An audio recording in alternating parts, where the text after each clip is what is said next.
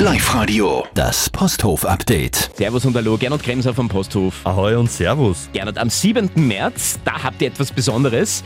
Äh, Jungs aus Wien, Takeshis Cashew. Ja, das ist ein richtiges Gusto-Stück. Wenn man die Cashews hört, glaubt man, dass man in London ist, im Jazzcafé. Da funkt es, da soult es, da ist Afrobeat, da ist alles Mögliche dabei. Die sind musikalisch so drauf, dass sie dich auf eine Reise mitnehmen. Es darf geswooft werden und gegroovt. Ein Experiment, das sicher gelungen sein wird. Ihr habt anlässlich des Bruckner Jahres 2024 eine besondere Serie, die kuratiert wird von Ina Regen.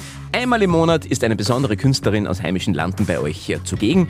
Am 9. März Sabine Stieger und Band. Wir freuen uns irrsinnig. Die Sabine, die passt genau in dieses Konzept vom Kleinen ins Große, mit Visionen, mit Ideen, mit Songs, mit Liebe und Leidenschaft für die Musik. Das ist die Sabine Stieger und ihre Mischung aus Jazz, Soul, Chansons, Pop, Austropop ist einfach zwingend toll. Unbedingt kommen dabei sein und genießen. Und dann am 13. März etwas Emotionsgeladenes nach dem Ableben von äh, Willi Resetaritz. Äh, Sie machen weiter. Stubenblues. Jetzt unter dem Motto Stubenblues 2.0. Wir sind gespannt. Es ist bewundernswert, es ist irrsinnig schön, dass die Jungs weitermachen, dass sie die Tradition weiterführen. Sie haben so mit einem Augenzwinkern, die dem Willi irgendwie entsprechen würde, von einem Phantomschmerz auf der Bühne gesprochen. Und genau diese Mischung wird es sein. Einerseits diese Songs, diese Stärke, diese Kraft und gleichzeitig ein bisschen auch die Wehmut. Und das gesamte Programm auf Posthof.at.